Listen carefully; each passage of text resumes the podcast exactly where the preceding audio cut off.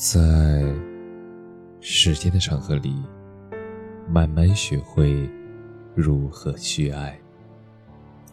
大家晚上好，我是深夜治愈师泽世，每晚一文伴你入眠，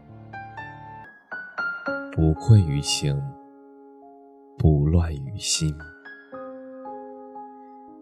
很多时候，我们都是寄希望于别人，我们希望从别人获得温暖和力量，等待救赎和帮扶。我们常常忘记，那其实真正可以拯救和治愈我们的，也许从来只有我们自己。像那句话说的：“生活。”它从始至终都是一个样子，有阴晴，有圆缺，有高潮，有低谷。不管遇到了什么，都会好起来的。但真正会好起来的，它从来不是生活，而是那个不放弃、死拼到底的你自己。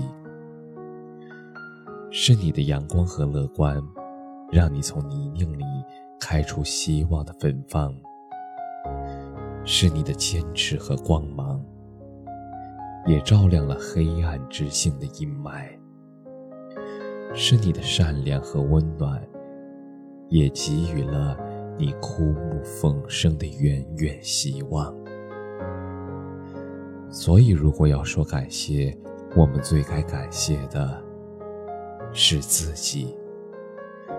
我们要感谢那个越来越坚强，一个人也能咬牙走很远的路，一个人也能活成一支队伍的自己。